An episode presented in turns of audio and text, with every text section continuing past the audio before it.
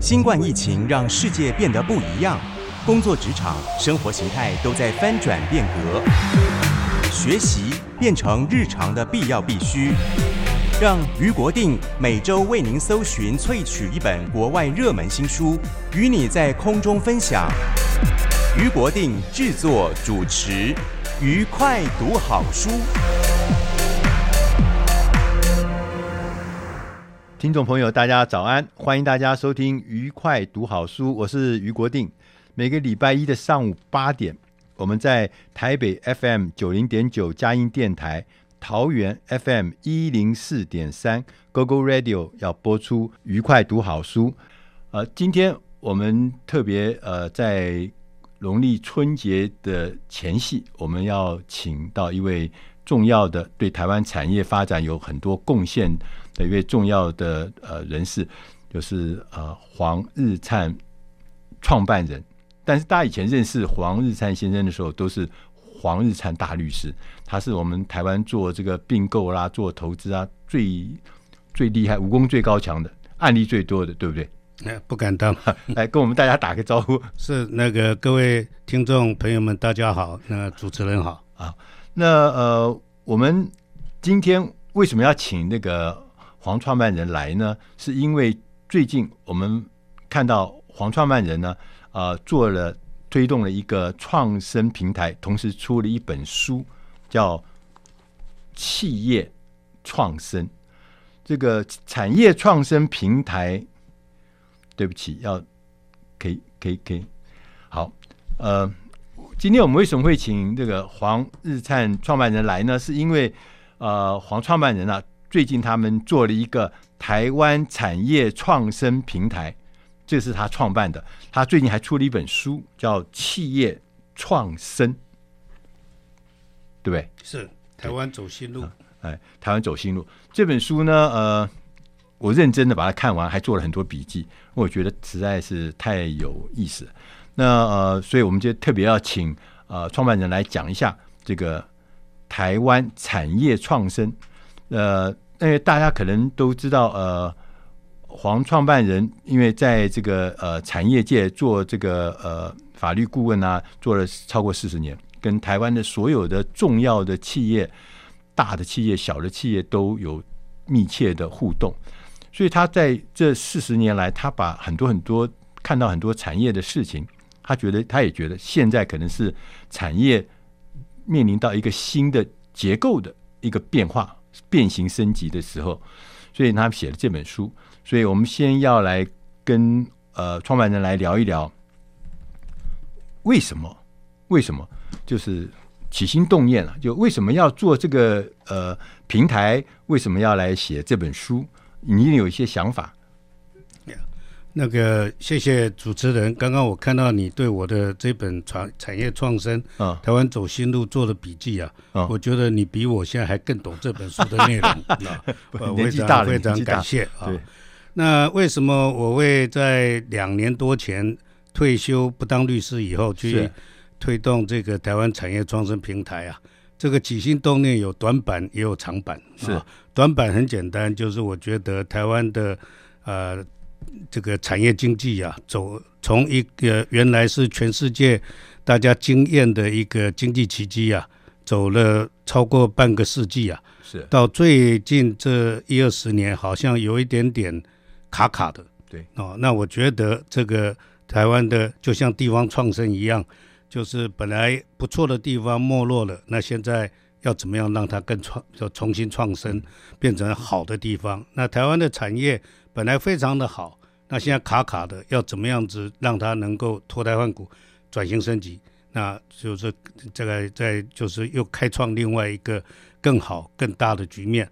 那这个是我的起心动念。那我认为，呃，台湾产业要转型升级，那一定应该有很多的层面都可以去努力。对。那我个人熟悉的是成熟企业，因为我这四十几年来大概。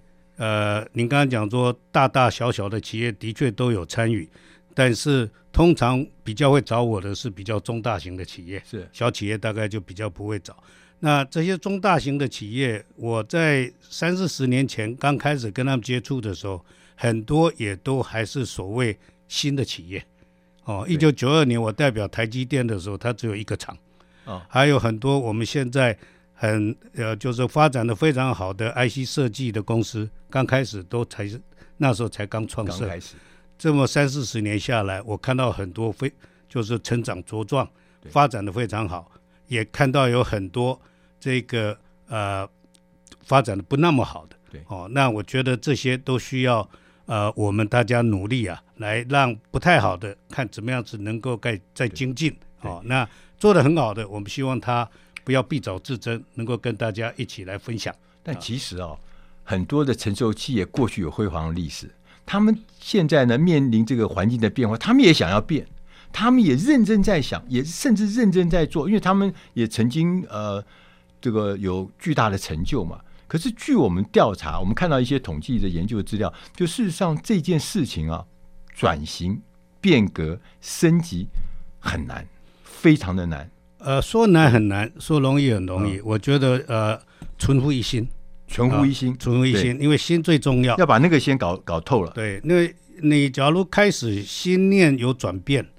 那你的这个视野就会不一样，是视野不一样，那你整个想法做法就会调整啊。那所以像我这本书里头，我就是把大企业、小企业的这个它的转型啊，其实都是存乎领导者的一心，这从这里开始啊。那那尤其是台湾过去这几十年，我们的成功基本上就是因为代工经济的成功，对啊。但现在呢，我们开始卡卡的，就因为。整个全世界的供应链，不不只是现在很清楚的说是啊长链变短链啦、啊，美中对抗等等，甚至在这个之前，我们就已经有点像那个招式用老了哦。那开始别的人在复制我们成功的这个呃 recipe，就是低成本，然后这个呃高效率，高效率哦。那这些以前我们是。呃，全世界最独到的，现在呢，我们是做的不错的里面的一个，对，而且条件还不是最好的，对对，所以这时候就一定要赶快改弦易辙，就很快被人家淹没了，对。啊，所以这时候就是领导者要敢说，我从一个很确定的订单，嗯，到现在变成虽然未来不确定，我要敢尝试，对，所以在这个书里面有讲到，他说先从领导人你的。心态要改变，你要从领导人自己的想法思维开始做。这其中我讲到说有五个突围的心法，对。那第一个心法就谈到了，就是说如何来带领我们企业在逆境中求生。现在可能很多很多企业都在逆境中了。我自己在媒体产业做了很久嘛，我又觉得说，哎呀，我们做杂志那可可逆境很久，淹水淹里面淹，很多人都已经灭顶了。所以逆境求生。我也还是觉得说起来很容易，做起来还真难。是，不过这个这五大心法哈，不管是说带领企业逆境求生啦，改善客户关系啦，是扩大产业的生态圈啦，改写这个产业的定义，或者改变商业的模式。其实这五种不一定是分的那么清楚。对，很多人的改变可能里面的两三种模式都有，也可能五种都有啊、嗯，等等这些。那你我刚刚就讲说，说难很难。说不难也不难，为什么？你从你自己开始。对，比如说我们原来讲说，我们代工的路子越走越窄。对，那你但是事实上，你代工要做好是不容易的事情。我们的工艺、我们的 know how 等等这些，对，都要是世界第一流的，才能够经得起这个主要客户的考验哦。像苹果多挑剔啊！对，而我们的产品能够供应给苹果，对，只要我们把思维一调整，说我不一定要做。手机我不一定要做这个 iPad，我要我的这些技术有没有别的可以去发挥、去试用的产品或其他的领域？是，只要这个思维一打开，你就会发现海阔天空。所以我们现在有很多本来只做代工的，现在做很多新的产品。对，不管是啊、呃、隐形镜片啦，或者等等等等，忽然发现我从毛利这个个位数啊，马上就跳到两位数。所以，所以意思就是说，我们现在有过去成功的一个关键技术、关键的能量，但是呢，我们都服务的可能是我们熟悉的老客户，但是如果说你从这个里面做延伸、突破、走出去，重新用你的这个关键的技术，但是在不同的可能产品或不同的领域延伸服务的话，那你整个路就会开了。是因为以前我们太习惯自己的舒适圈，我们的核心能力很强，但因为我们就被大量的那个订单呢、啊，对，一方面是好支撑了，另一方面是绑住了，对。啊，所以每天在想的就怎么样子去应应我们主要客户的需求，对，那但事实上呢，你只要敢把一部分的能量、一部分的时间放出去，说我不知道该做什么才好，对，但是我去尝试，对，那尝试对了，那就是海阔天空，对，所以说也许是逆境，可能换一个角度来看，你就是进入下一个。蓝海的一个起起始点，第二个成长曲线，对，对，第二个成长曲线，我们要进一点音乐。下一个单元，我们再来请黄日灿创办人来跟我们告诉我们，产业创生这件事情其实是可以做到，起心动念是最重要的事情。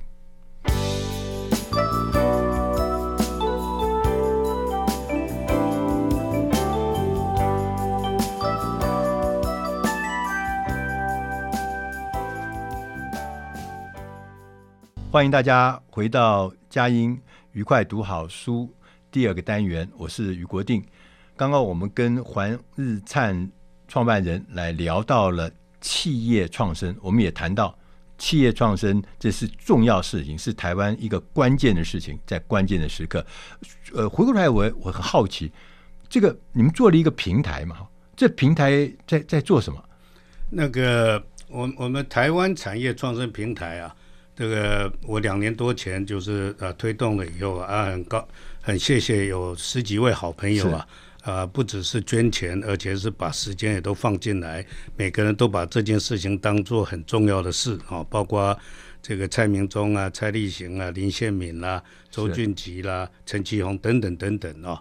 那我们呃最重要的一个目的就是希望能够啊跟台湾成熟企业的领导者，对，能够沟通，能够对话，对，哦，那做的很好的，我们希望借鉴，呃，做的还可以再加强的，我们希望能够对他们有所帮助，对，啊，所以我常常用一个比较粗俗的话，我说我们做的是敲木鱼的工作，是，哦，那希望木鱼敲久了啊，大家都开窍了，对，啊，已经通透的，那我就一起去帮别的人，就是能够开窍，对。哦那重点是前瞻后天，因为以前我们台湾主流的这个思维是做代工的时候啊，我们只要跟盯紧我们客主要客户的脚跟，对，脚踏实地，对，往前走，我们就成功了。对，现在呢，这个整个供应链这个呃断裂了以后，那代工经济已经不是我们可以。啊、呃，就是独霸江湖的这种局面下，对，我们不能只看着前面的人的脚跟，对，因为前面的人可能不见了，对，所以我们一定要把头抬起来看后天，嗯，后天长什么样子？假如我们能够稍微有点谱，对，那明天就会比较清楚，今天该做什么就很清楚，对，所以我们就是从这个角度，希望提醒大家把头抬起来，对，哦，眼眼光放远一点。那不管是做研究、做投资。或做你的事业的经营，对，都是把眼光放远一点，哦，那这样子应该台湾这个成熟企业啊，它的核心能力再加上这个调整后的这个策略思维，那我相信对台湾的经济来讲，要开在开创第二个经济奇迹啊，其实并不难，对，哦，那那因为大象大象要转弯。甚至跳舞是很难的一件事，所以说先从这些领导型的成熟的企业先着手，让他也能够跳舞，让他也能转弯，其实那个带动的效果就很大。对，因为我想大象会不会跳舞，呃，往年大家举的最大最成功的例子就是 IBM。IBM 对，连 IBM 这只大象都可以跳舞，那我们的大象比起来都还算小象，更容易跳舞。对，对啊，对，所以这个看起来这件事情确实很重要。所以，我们再回到我们刚刚看的这本书哈，呃，我有看到很多例子，很多例子，很多例子都是我们熟悉的那个案例啊。我还记得这个里面有一篇在讲到，就是那个敏盛医院中立，这是一家呃很很有名的地区型的医院嘛。但事实上，大家都知道这个医院这件事情啊，中型的医院其实是很痛苦的，小型的诊所很多，吃掉很多很多基层的事。大型的医院、教学医院、医学中心，大家都往那边跑。那中型医院不上不下，所以就很苦啊。对，所以敏盛他后来调整了。对，敏盛是一个中部地区的中型医院。是。那其实我们在每一个县市啊，都有一个这样子的医院啊，哦，在当地很出名。是。但是的确经营久了以后啊。不够大也不够小，是哦。那你说我不大不小，要两边通吃啊？对，这说了容易做的难。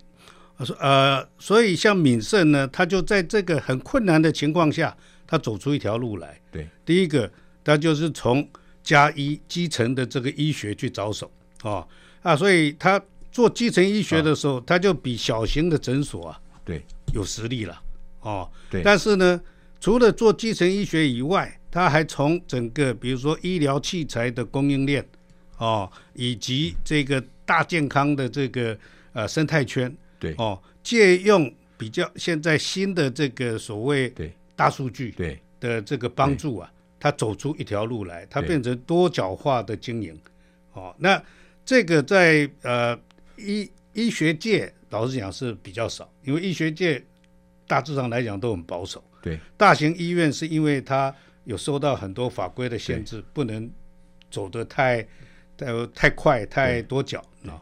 那敏盛就在这这中间呢，异军突起，所以很值得参考。他，他的客人不只是病人呢，对，他还帮其他医疗院所、诊所来做这个供应链的事情。对他，他就他跟所有的基层的这些诊所已经不是一个竞争关系，对，而是一个呃，等于就打群架的关系了。那这就是我们。台台湾产业创新平台一直在强调，你老创加新创打群架，你整个能量就完全不一样。对，对，那他跟客户之跟病人之间也建立一个新的关系，不是只有你生病了来找我。对，对他更往前走，预防医学啦、生态啦、呃健康大健康生态这一类，所以就整个就等于是路就对开开开开了。那那那个主持人，你有没有注意到这个需求其实一直都在那里？对。很多基层的诊所，其实他没有办法做很多 back office 的这个这个功夫。对，那很多病人也希望说，我不是生病才来你这里。啊、对，但是这个需求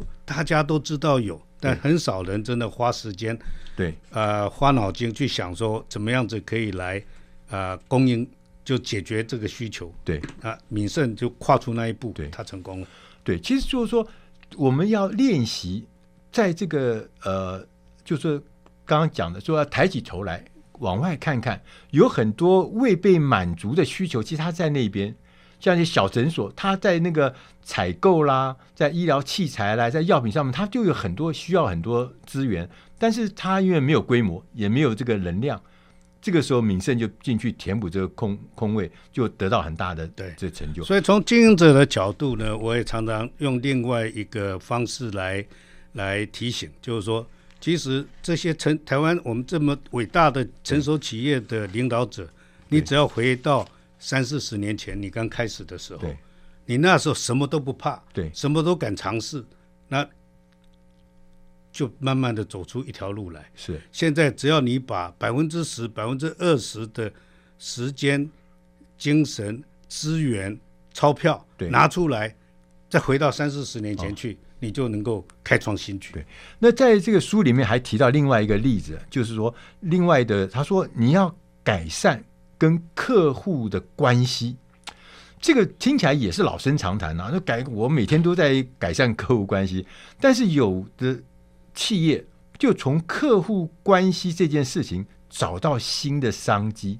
那它里面有举个例子，叫做安口食品机械，它是做那个啊、呃、什么馅啊。包饺子那个包馅的那个东，所有中文中式餐饮里面有很多包饼啊，什么包馅的东西，它正做那个自动包馅的机器，但是他现在做成好像全世界数一数二的厉害的公司。它基本上就是食品加工的机械。对，除了包饺子，也有做别的。对，哦，那那因为往年我们基本上，只要我们做机械设备的，就只是提供客户机械设备。对呀、啊，对、啊。那至于这些客户拿着这些机器、呃机械设备去做的好或不好，对呀、啊，其实我们都不晓得。那我们也没办法再帮上忙，除非他回来。是。所以安口就看到这个缺点。对。哦，然后再加上现在因为呃呃资讯这个数据等等技术的发展呐、啊，让他有办法说。我不是只是卖给你这些机械设备，我第一个呢是我在提供给每一个食品加工厂机械设备的时候，其实我对每一个食品加工的 recipe 配方我都有。是，慢慢的我集起来，其实我比谁都懂。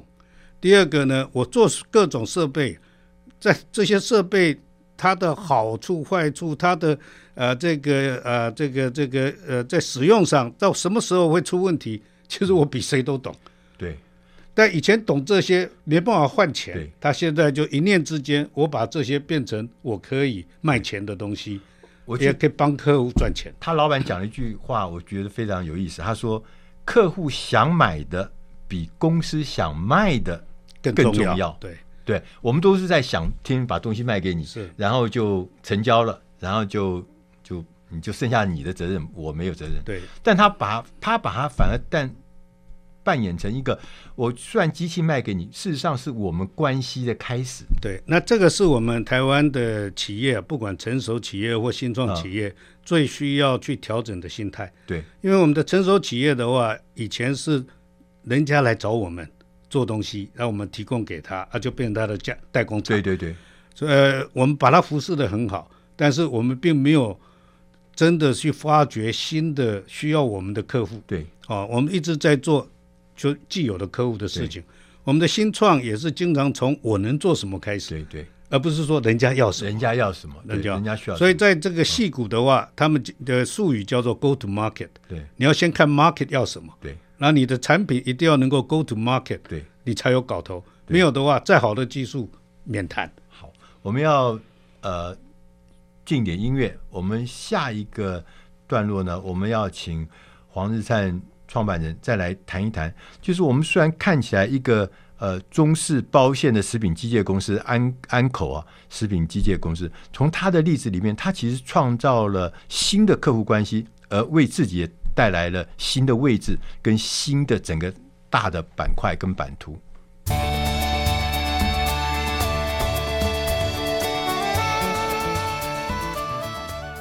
欢迎大家回到愉快读好书，我是于国定。我们今天的特别来宾是产台湾产业创生平台创办人黄日灿，呃，创办人。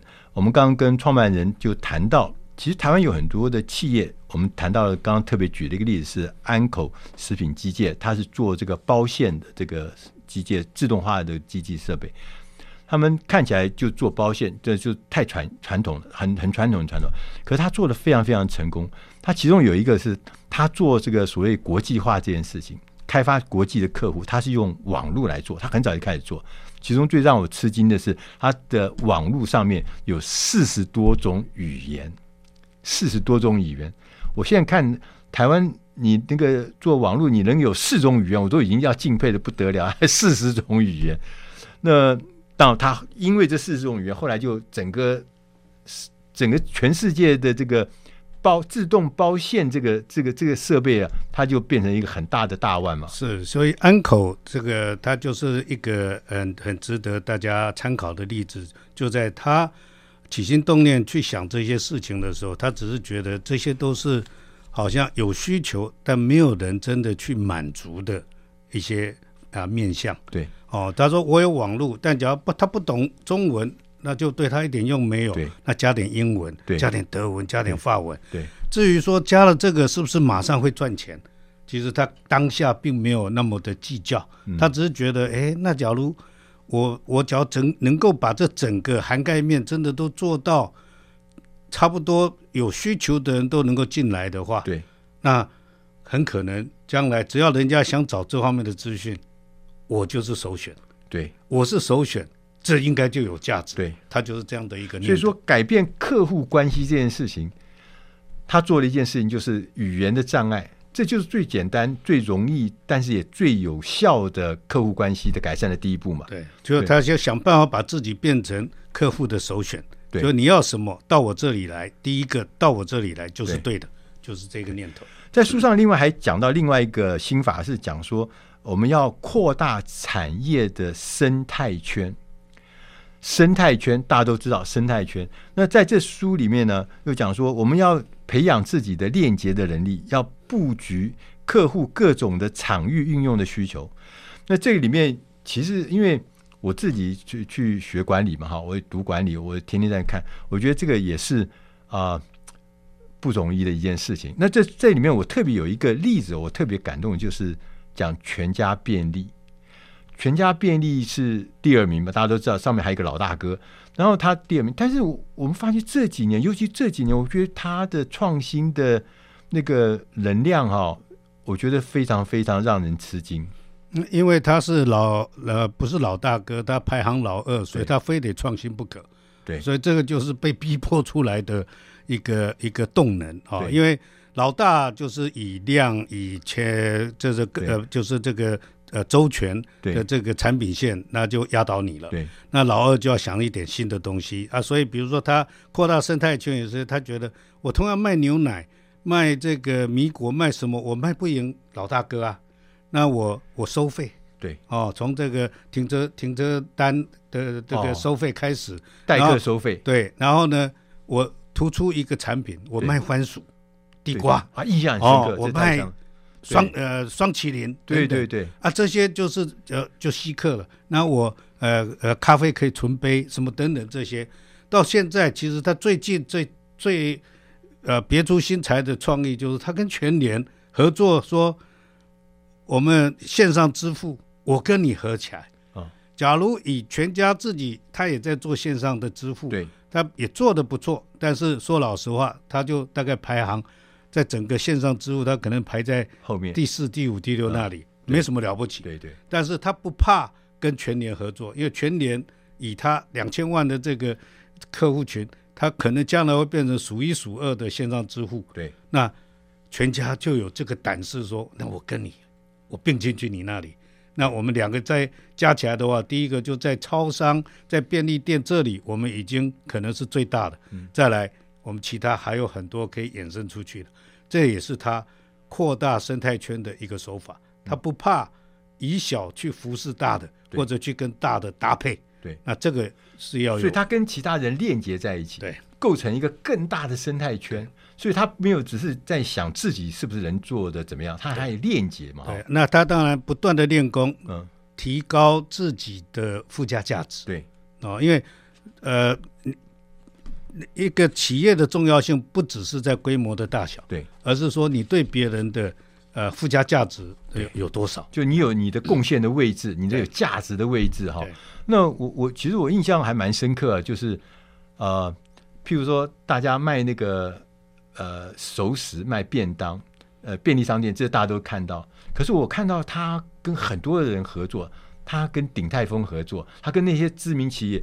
合作，那因为我是鼎泰丰的忠实用户，我就是固定有些时间对吧去那边吃饭，所以我就觉得说，哎，他他他真的是完全超出我们想象，他跟各式各样的人链接，所以他整个的业务的范围就变大，他服务的对象种类啊、所有东西都变大，所以这个完整的扩大生态圈、生态圈这件事情，是我们企业。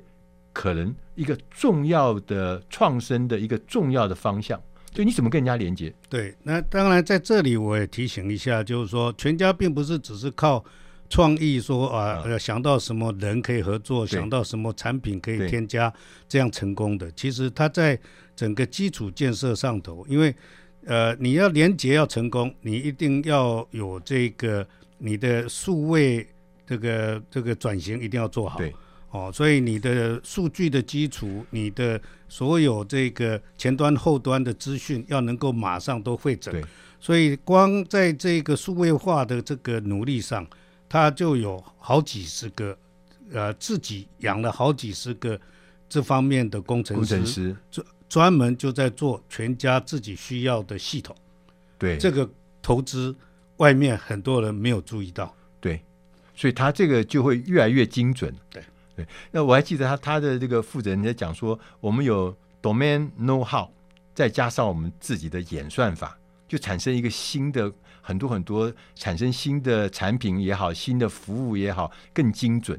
对，还有它还有一个很难得、难能可贵的是，它其实是母公司是日本公司啊。对，那它在日本母公司一般比较保守的这种情况下，对，其实它做的比母公司更精进，所以它的很多创新，后来母公司有参考啊，采纳。拿回去，然后甚至还请台湾的全家去辅导别的国家的全家，是吧？Family Mart 的这个商店，这个老实讲也是非常不容易。对对，所以从他的例子，呃，可以看得出来，扩大生态圈是创新生生呃创生的这个办法中一个重要的一个呃呃心法。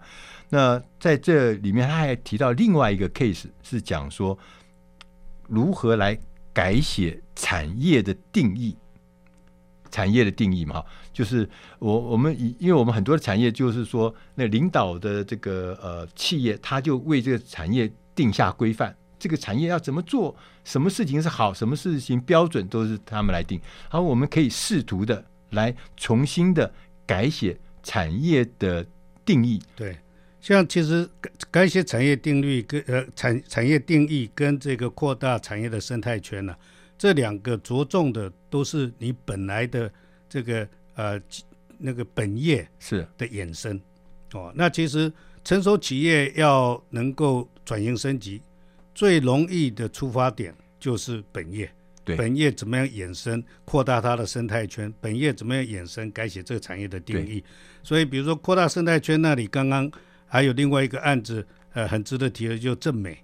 正美是一个很传统的呃印刷标签的企业，但他到后来，他把这个印刷标签的事情变成做 QR code，做 RFID，然后甚至到后来做微电流的面膜，现在他还做半导体的印刷电路。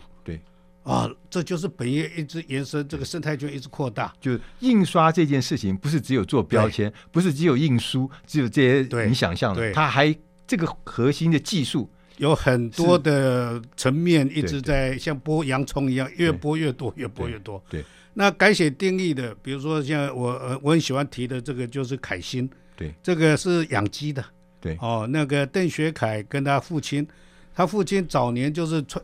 他的职业就是看鸡屁股，对，小鸡的鸡屁股要看公的母的，分辨性别。那到后来，呃，换第二代接棒接棒了，呃，接棒了以后呢，他觉得我们就是做这样子的养鸡一辈子嘛，哦啊，所以那时候的鸡第一个是，呃，就是一整只的，对，那杀完了以后就一整只包的就到了这个呃这个市场啊，或到了这个超商那里去。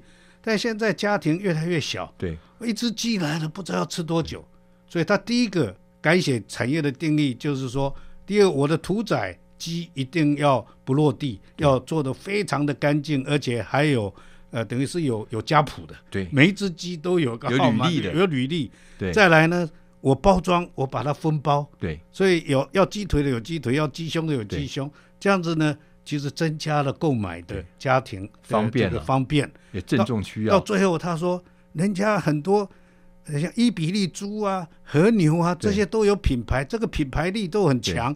那鸡不行吗？所以他弄了个凯丁鸡。对，凯丁。现在其实只要您注意的话，您到很多很好的中餐厅或西餐厅，哎，他都刻意标明这个什么什么凯丁鸡。对。哎，这个变成是一个品牌。啊，贵定机，对不起，我我学凯西还说，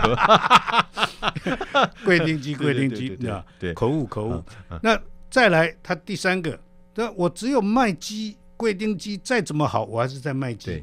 我现在这整个一条边一条龙的这个产销的这个产制的这个这个 know how 跟这些机器的设备，老实讲，他找来找去，全世界好像只有他有。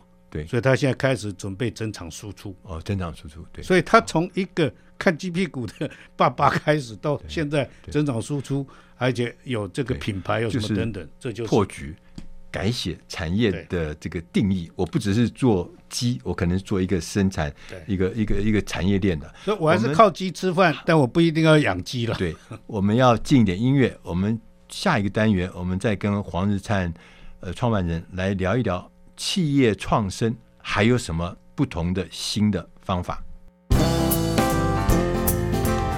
台北 FM 九零点九佳音广播电台，桃园 FM 一零四点三 Go Go Radio，宜兰 FM 九零点三 Love Radio，这里是佳音 Love 联播网，精彩节目，欢迎继续收听。欢迎大家回到愉快读好书，我是余国定。今天我们的特别来宾是台湾产业创生平台创办人黄日灿创办人。我们刚跟创办人呢、啊、谈了很多呃如何来做产业创生的一些呃突围的心法。我们谈到了呃逆境求生，我们谈到了客户关系的改变，我们谈到了如何扩大产业的生态。圈，同时也在想如何来改写产业的定义。那后面还有一个，最后他们有五大心法，最后一个心法是讲改变商业模式这件事情呢。因为呃，我自己呃对商业模式，我一直都觉得说，因为我们做这个呃呃这个数位转型学院的时候，我有发现，就很多的企业在做数位转型的过程中。他们很多人都以为关键可能是技术、科技，但后来我们发现，其实科技跟技术可能不是真正最大的关键。那刚刚前面有讲过，可能是老板或者是大家呃领导团队的一些心态的问题。那其中我们有发现有个领域，就是商业模式的改变，这可能是一块很大的蓝海。就大家可能没有去想这个事情，大家拼命都在想说我的生产的流程、我生产的技术、我的这个产品的这个内容什么的，拼命在想。但事实上，商业模式的这个创新这一块，其实很大的，就是呃，如果要做这个创新的话，是很大的一块。它是的，呃，因为其实，在做呃呃转型升级的这些过程当中啊，商业模式的改变跟组织形态的调整，这两个其实最难。哦，最难、啊、最难，啊，也是一般认为好像不是最重要的面向啊。其实这两个是根本啊。那所以很多像我们现在的很多传产，比如说我们的 ICT 产业，是很多人说我这呃 ICT 我做的很好啊，但是我好像就路被框住了，对，跳不开来。所以我们一开始今天节目开始的时候，我说其实你做代工的，呃，会做好手机做到那么好。你的这些核心能力去做很多别的产品，一样可以做得很好。隐形镜片呐、啊，什么这个种种这个精密金属的啊，什么等等都可以。对，所以只要你把跳开那个框框，那这个就是改变你的商业模式。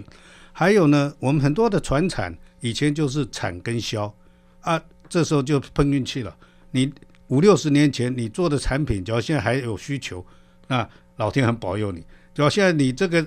五六十年后，这个产品已经是所谓夕阳工工业的产品，或者说它的成长的这个力道已经不跟往年也可以同日而语的话，那怎么办？对，那其实你就应该要跨出你原来的产业领域，要跨入新的领域去，那去变成不同的这个产品或不同的这个商业模式。